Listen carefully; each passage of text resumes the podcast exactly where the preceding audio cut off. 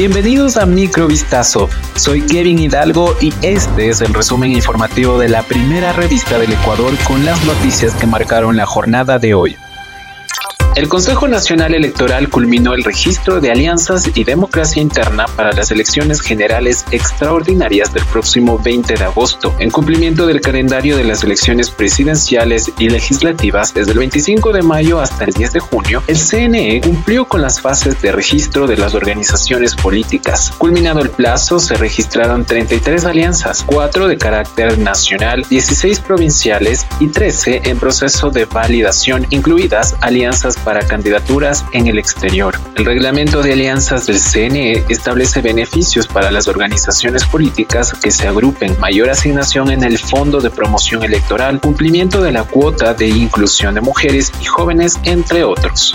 No aparece el juez que restituyó los derechos políticos al ex vicepresidente Jorge Glass. La fiscalía y la policía han ejecutado varios allanamientos para tratar de localizarlo. La medida cautelar la emitió el juez John Rodríguez Mendiola de la Unidad Judicial Multicompetente de Yaguachi en la provincia del Guayas. En contra del magistrado, la Fiscalía General del Estado abrió una investigación previa por el delito de prevaricato con la finalidad de ejecutar diligencias que permitan determinar responsabilidades en el hecho por el cual se lo investiga. Este domingo 11 de junio, varios agentes allanaron un inmueble del juez Rodríguez en Milagro, provincia del Guayas. A pesar de los esfuerzos realizados desde la noche del viernes 9 de junio hasta el momento, equipos especializados de la Policía de Ecuador, institución responsable de actuar en el tiempo de flagrancia, no han logrado ubicar al juez investigado, indicó la Fiscalía.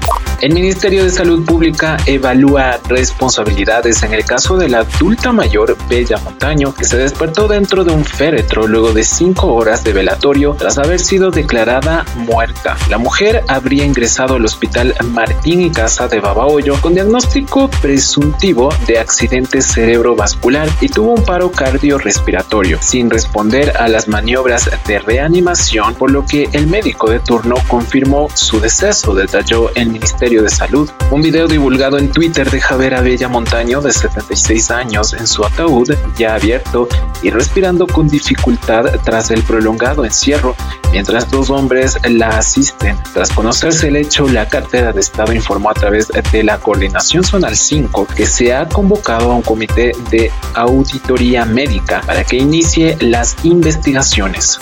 Las autoridades colombianas confirmaron este sábado que continúa la búsqueda de Wilson, el perro rastreador que ayudó a encontrar a los cuatro niños que estaban perdidos desde el pasado primero de mayo tras un accidente aéreo en la selva amazónica y que se extravió durante la operación. La búsqueda no ha finalizado. Nuestra premisa, ninguno se queda atrás.